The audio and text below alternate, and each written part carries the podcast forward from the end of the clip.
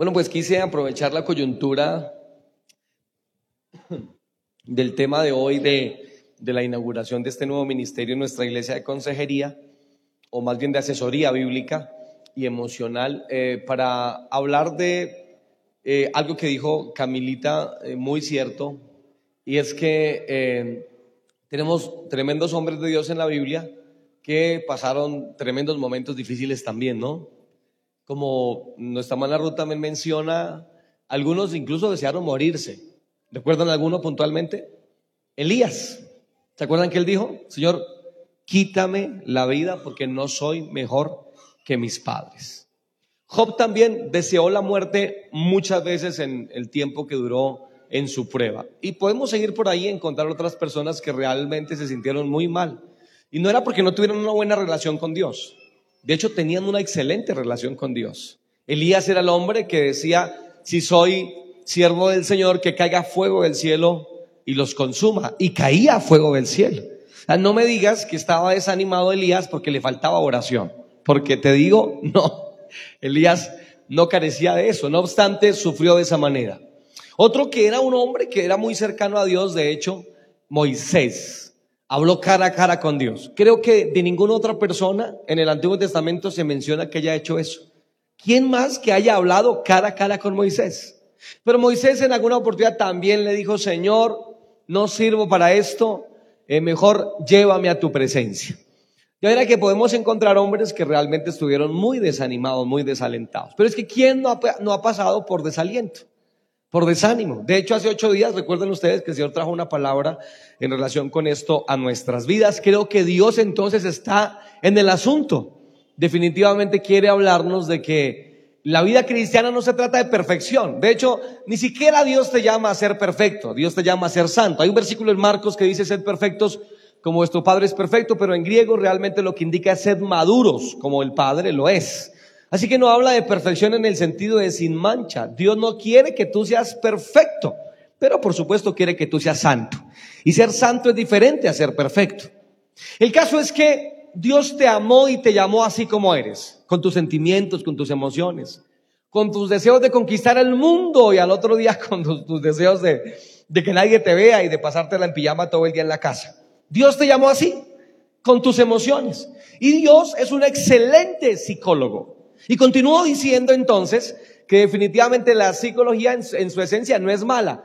Y definitivamente estoy en contra y, eh, y contradigo, si lo puedo hacer, a quienes mencionan que la psicología es mala. No, para nada. Dios es excelente psicólogo. Hay muchos ejemplos de esto en la Biblia. Tenemos, volviendo al ejemplo de Elías, a un hombre, Elías, eh, deseó morirse, ustedes lo recuerdan, y deseando morirse, Elías eh, dijo, Señor, quítame la vida, no soy mejor que mis padres. Y el Señor no lo desechó, todo lo contrario. ¿Se acuerdan qué hizo? Lo dejó dormir, le mandó un ángel que le diera de comer y luego le dio un paseo de 40 días por el desierto. De manera que el Señor supo tratar la emoción de Elías. Pero después de decir todo esto, quiero eh, tratar de enfatizar mi eh, sencillo esfuerzo en Jeremías. Jeremías estuvo muchas veces desanimado, muchas veces desalentado.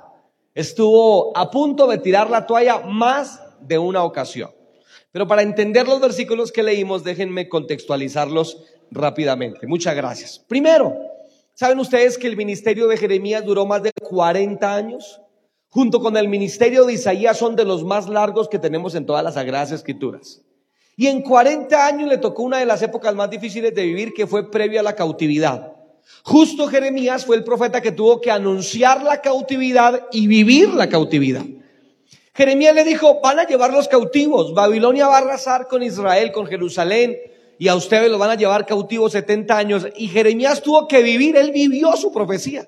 De hecho, tal parece que cuando llegaron, eh, por lo menos en, parte, eh, los babilonios a conquistar en Jerusalén, Jeremías justo estaba metido en una, en un hueco, en un, eh, dicen en el llano, un hagüey, en una cisterna bien profunda. La Biblia dice que Jeremías le llevaba el barro casi hasta, hasta la boca, ¿verdad? No podía simplemente dormir, descansar porque se, ahogaba con el barro y ahí estuvo por días. realmente fue probado Jeremías. Y Jeremías tuvo esta, eh, no sé cómo decirlo, esta experiencia, ¿no? De profetizar algo y verlo cumplido. Y era una profecía triste, ¿no? Ahora, el problema era que en días de Jeremías habían otros ministerios que no predicaban como Jeremías. De hecho, se nos cuenta varias veces en el libro de Jeremías que los otros profetas predicaban de prosperidad y de paz y de tranquilidad. Hay una ocasión, hay una escena en donde llaman a Jeremías y le dice, profetiza algo al rey y le profetiza algo malo al rey. Viene uno de los sacerdotes y abofetea a, a Jeremías y le dice, cállate, no des malas palabras a nuestro rey, por favor. Y lo abofetea y lo humillan todo el tiempo. Jeremías fue el hombre que se quedó solo. Muchos sabemos del libro de, o mejor, de Jeremías por el libro de Jeremías. Fue un hombre que no se casó. De hecho, les cuento que no se, no se casó porque Dios se lo ordenó. Jeremías 16.2 para que los, los que toman apuntes. Allí dice que Dios le ordenó a Jeremías no casarse. En Jeremías 16.5 el Señor le ordenó a no ir a funerales. En Jeremías 16.8 el Señor le ordenó a Jeremías a tampoco ir a fiestas, banquetes o festejos. Y en Jeremías 16.2 también le dice Dios a Jeremías que no quería que él tuviera hijos. Él vivió solo. Mire, el único amigo de Jeremías era un, era un muchacho de nombre Baruch que fue su escriba. Fue quien le ayudó a, a escribir justamente el libro, porque este libro que usted tiene aquí fue quemado por un rey porque no quería escuchar las palabras de Jeremías. Y Jeremías estaba triste. Pero ¿cómo no? Porque nuestras emociones también pueden desgastarse.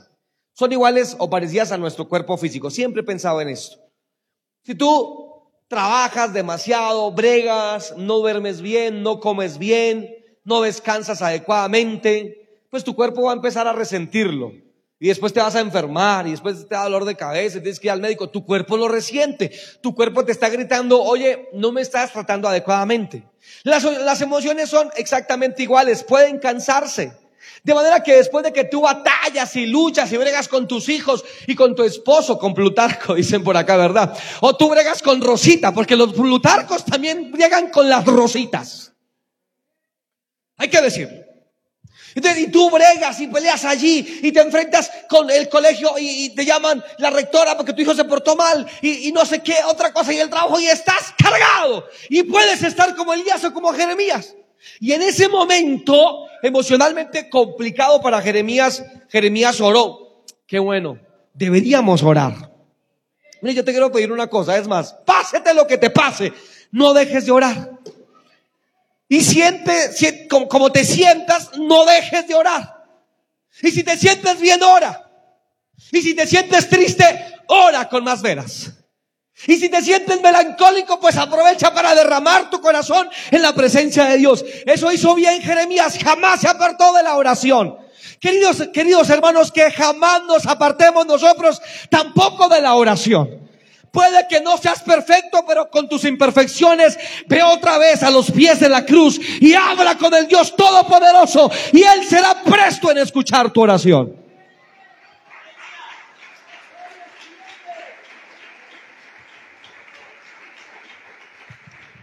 No dejes de orar. Te sientas mal, te sientas bien, te sientas pecador, te sientas en victoria, como sea, que te sientas siempre ora.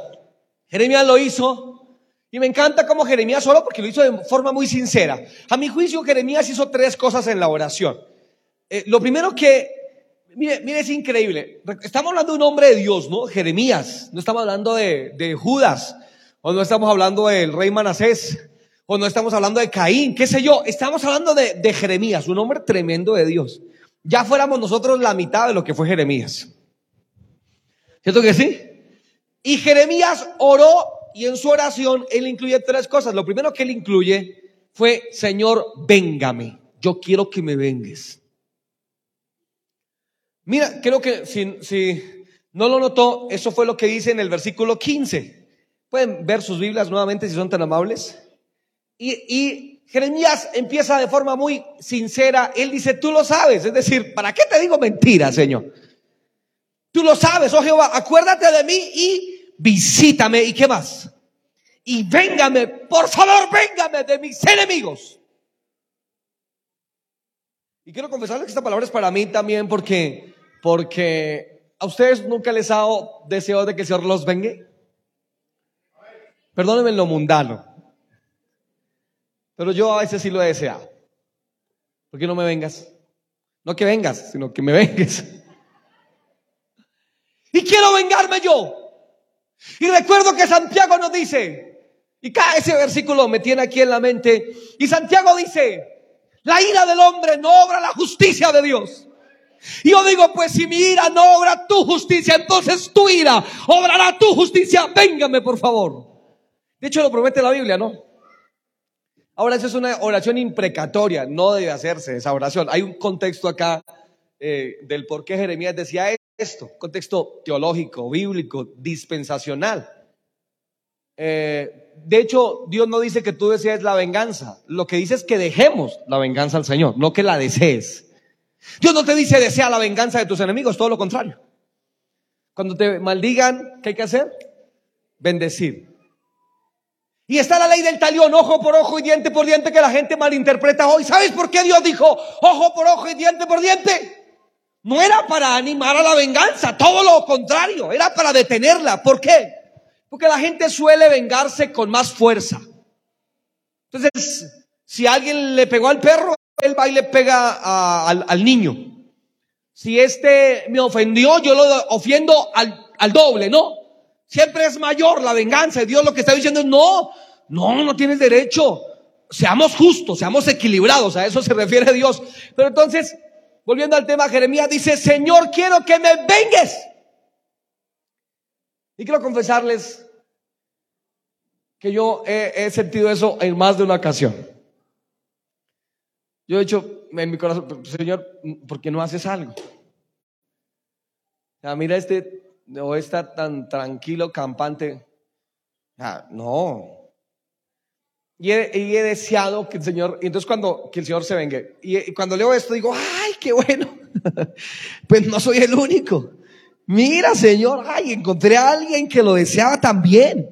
Mire, los israelitas llegaron a extremos. Ustedes se acuerdan, el Salmo 138 dice, eh, escucha, eso lo dice la Biblia, es un salmo imprecatorio, es decir, un salmo que desea el mal. Salmo 138 dice, dichoso el que tomare tus hijos, tus niños, y los estrellare contra la peña, dichoso. Y tú lees eso y dices, wow, ¿cómo es que eso lo, dice la Biblia? no. Pero cuando entiendes, Él está hablando desde su herida y fueron llevados cautivos cuando los babilonios vinieron a, Jerusalén. Eso fue lo que hicieron. Los babilonios se, caracterizaban por ser personas eh, inhumanas. Por eso era que Jonás no quería predicar en Nínive, ¿se acuerdan? Lo criticamos, pero es que no. Mire, los ninivitas de, degollaban a las personas, no encontré la palabra, las, les quitaban la piel a las personas vivas. Las desollaban, gracias, las desollaban. Y las amarraban a palos, agonizantes, frente a Nínive, para alertar a los visitantes. Luego cuando Jonás no quiere ir a predicar allá, yo tampoco hubiera querido ir a predicar allá. Se los confieso. Si Jonás se fue a darse, yo le diría, Jonás, cómprate dos boletos, por favor. Tampoco quiero. Pero Dios no es como nosotros, ¿no? Él es bueno, nosotros malos. Él es santo y tú y yo no lo somos. Él es misericordioso y clemente, lento para la ira y grande en misericordia. Si vas a aplaudir al Señor, apláudele fuerte entonces.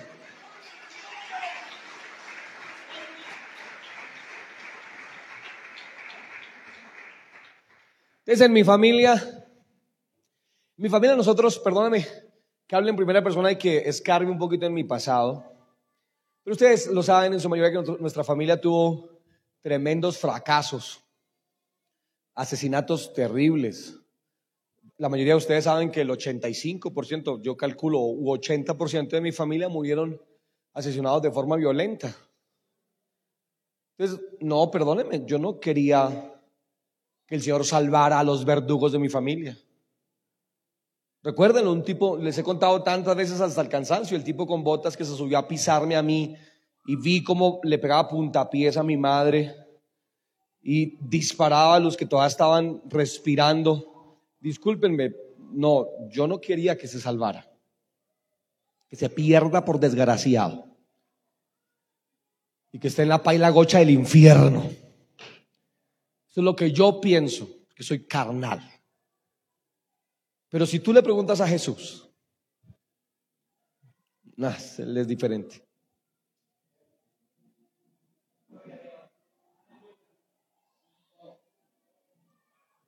Y ahí tienes a Barrabás, el peor asesino de aquel tiempo. Buscado por todas partes. Y lo lógico era que Barrabás muriera en la cruz. Y es el mejor ejemplo, uno de los mejores ejemplos de la iglesia. Barrabás, un hombre homicida, ladrón.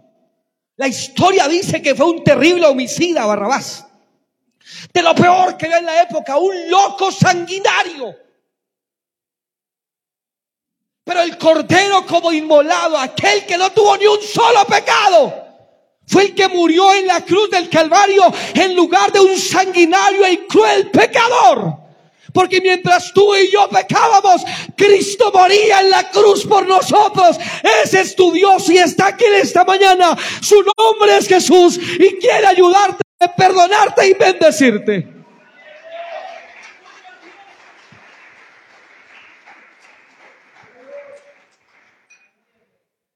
Y yo creo que fue muy atinada entonces la canción de Jesús Adrián Romero. No, no es como yo, definitivamente no lo es. Y Jeremías, por espiritual que fuera, estaba encontrando a sí mismo y viendo que por espiritual que fuera, había una inmensa diferencia entre Dios y él. Y dice, Señor, véngame. Eso es lo primero que dice. Lo segundo que dice, para no leerlo, espero que lo haya leído eh, con su atención.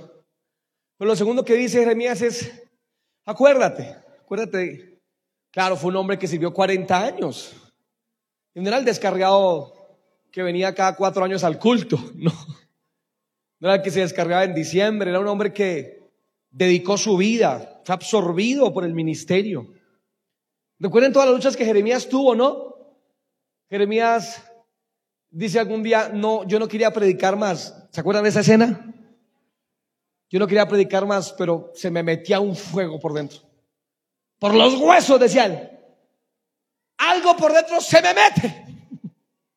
Dijo mi hijo estos días, perdón, hago un paréntesis. Dijo, papá, en el colegio, un niño oró y oró como un grande. Me dice yo, ay, cuéntame. Dijo, sí, papá, porque lloró mientras oraba. Yo le dije, ¿tú lloraste? Dijo, no, yo no, yo no, pero él sí lloró. Y le dije, ¿y qué te parece? Él dijo, a mí me parece que se le metió el Espíritu Santo a ese niño. Me dijo mi hijo. ¿Y qué más reflexión tienes? Y dice, pues yo no sentí llorar, pero yo sí sentí como un viento, dijo mi hijo. Ay, Padre Celestial. Oye, no sé por qué les conté eso, ¿por qué les conté eso? Disculpen. A Jeremías se le metió. Ah, era por eso, gracias. Se le ha metido el espíritu a Jeremías. Y él dijo, pues no predico, Dios mío. ¿No lo has intentado tú acaso a veces? De pronto no con la predicación. Pero no lo has intentado a veces con la iglesia. O con el servicio que prestas, por sencillo que sea, pues no vuelvo a hacer aseo y botas esa bendita escoba. O dices, pues no vuelvo a hacer nada. O pues no predico. Bienvenido al club. Eso lo sentía Jeremías también.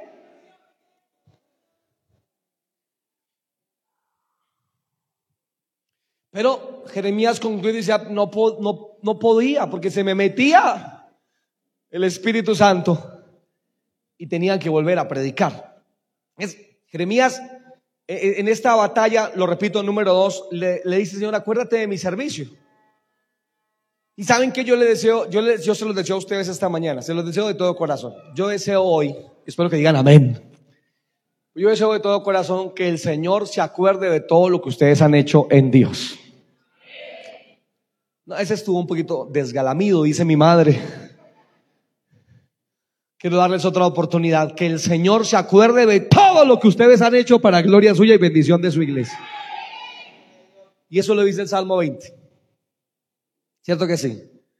Que dice, eh, ¿cómo es que dice? Gracias, hermana Nancy. Jehová te oiga en el día del conflicto. El nombre del Dios de Jacob te defienda. Te envía ayuda desde el santuario, desde, Sión, te sostenga. Y ahí lo dice, haga memoria de todas tus ofrendas y acepte tu holocausto. Querida iglesia en Tunjuelito y los que nos ven por redes sociales, yo les digo de todo mi corazón que el Señor se acuerde de todas sus ofrendas y acepte su holocausto esta mañana. Aplaudamos el nombre del Señor, por favor.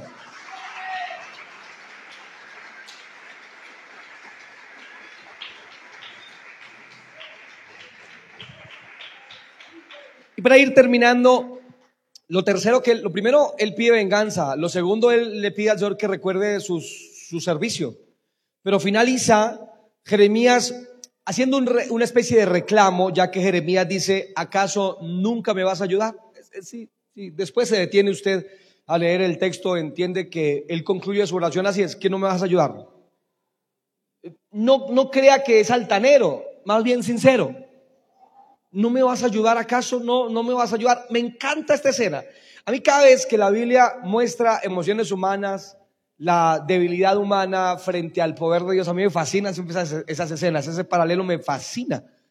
Aquí tengo un Jeremías que dedicó 40 años de su vida de ministerio, pero veo un Jeremías un poco frustrado diciéndole, Señor, es que no me vas a ayudar. Es que no te vas a glorificar, es que no vas a obrar. Y entonces Dios le habla, porque queridos, Dios nos habla. Que no lo queramos escuchar es otra cosa, pero Dios te habla. Y siempre me ha parecido muy interesante la particular forma en que el Señor anima a Jeremías. Porque lo primero que le dice el Señor a Jeremías es, si te convirtieres. Pero ¿cómo va a decir el Señor eso a un hombre que predica durante 40 años? A un hombre que ora como Jeremías. Se le, le dicen algunos, no me gusta el título, pero le dicen algunos, el profeta llorón, es que lloró mucho. Un hombre muy emocional, muy tierno, en una ciudad muy complicada, ¿no? Y de ahí, ¿sabes qué concluí yo también para mis adentros como reflexión? que Dios no necesita hombres duros para lugares duros. Entendí que Dios necesita hombres sensibles en terribles dificultades. No necesita ser duro, no necesita ser dura. De hecho, te sirve ser todo lo opuesto. Necesitas rendirte. Necesitas humillarte. Necesitas quebrarte como agua. Eso es lo que dice Jeremías ante su presencia. Y Jeremías aquí está porfiando con Dios y dice, nunca me ayudarás. Y Dios le responde, conviértete a mí. Pero ¿por qué le dice Dios eso? ¿Era un descarriado? No, no lo era. ¿Era un borracho? ¿Era Juan Charrasqueado? No. ¿Era un hombre que no oraba? No. Entonces conviértase. ¿De qué? Lo que tenía que convertir era su mente otra vez. Tenía que recordar su llamado. Tenía que recordar que apenas era un siervo. Un siervo cuyos derechos se dio al Señor. ¿Cómo estás hoy tú? ¿Qué anhelarías que Dios hiciera, que Dios respondiera? ¿Cómo está tu relación con Él? ¿Qué crees que Dios piensa de ti?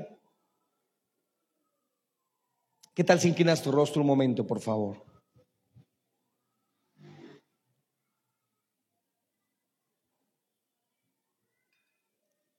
Inicialmente quiero decirte que Él es diferente a ti. Él es distinto. Él piensa distinto a ti. Él no es como tú. Y cuando tú quieres venganza, Él quiere que tú perdones. Y cuando tú te sientes resentido, Él quiere que tú sueltes. Y cuando sientes que no tienes fuerza, entonces Él te dice, diga el débil fuerte soy. Y si económicamente no van bien las cosas, Él te dice, confía, confía. Y si amargada estás por alguna situación, Él te dice, yo quiero que tú aprendas que yo sea tu gozo, tu alegría. Y si confundida o confundido estás, Él quiere que dejes de escuchar otras voces y te concentres únicamente en su voz. Concéntrate solo en lo que en lo que él habla contigo esta mañana. Aleluya, aleluya, aleluya, sí, Señor. Creo que necesitas hablar con Dios. Creo que necesitas hablar con Dios. Y creo que Él te está escuchando esta mañana. Creo que Él te está escuchando esta mañana. Y tienes que aprender a confiar en Él. Por favor, confía en Él. Confía en Él. Oh, confía en Jesús. Por favor. Y ahí donde estás, con tu rostro inclinado en la presencia de Dios, como estás. Vamos a confiar en el Señor.